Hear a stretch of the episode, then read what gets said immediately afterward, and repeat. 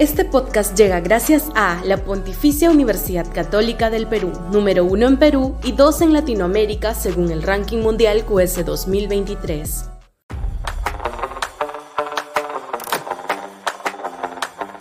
Seis meses en debe. Sudaca, Perú. Buen periodismo. Dos grandes, enormes e inocultables falencias demostró el discurso de la presidenta Boluarte respecto de su balance de seis meses de gestión efectuado hace unas horas en mensaje a la Nación. Primero, no logra entender las insoslayables responsabilidades que le corresponden a su gobierno en la muerte de decenas de compatriotas en las protestas violentas ocurridas entre diciembre y enero últimos. Claramente hubo allí excesos extrajudiciales y por ende responsabilidades que corresponde asumir. El gobierno de Dina Boluarte, con lamentable complicidad de la Fiscalía de la Nación, está queriendo echarle tierrita al tema y no se percata de que mientras no haya una respuesta cabal de responsabilidades penales y políticas y eventuales compensaciones, ese tema seguirá horadando la credibilidad del régimen y su propia legitimidad, en particular en las zonas donde mayores muertes se produjeron. Su bajísima aprobación se debe sin duda a ello.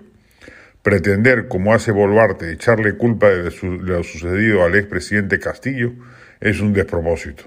No me cabe duda alguna de que las huestes castillistas tuvieron mucho que ver con la violenta sonada, pero aun si ello se corroborara, no reduciría un ápice la responsabilidad de quienes cometieron graves excesos represivos.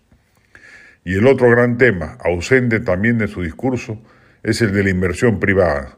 Fue abundante en listar proyectos públicos sin gasto estatal, pero casi no dijo palabra respecto de cómo piensa hacer para levantar la gran fuente de inversión del país, la verdadera generadora de empleo y de reducción de la pobreza. Como lo escribimos ayer, hay más bien una suerte de vizcarrización del régimen en materia económica, es decir, una voluntad inerte para no mover un centímetro las instancias del sector público responsables de dar pase a que la inversión privada fluya. Hay muchos proyectos parados, sobre todo en el sector minero y energético, que necesitan el empujón o el aval del gobierno para proseguir o iniciar sus actividades. Y los funcionarios de segundo nivel responsables de facilitarlo han optado al parecer por hacerse de la vista gorda y optar por el inmovilismo, tratando irracionalmente de conservar sus puestos, creyendo que cualquier ola que se levante les traerá consecuencias administrativas por afectar la marcha inerte del régimen que prefiere no hacer nada que le altere el estado de sitio. Este podcast llegó gracias a AFE, operador logístico líder en el mercado peruano que brinda servicios de almacenaje, transporte de carga, courier y cómics. Los puedes ubicar en www.afe.pe.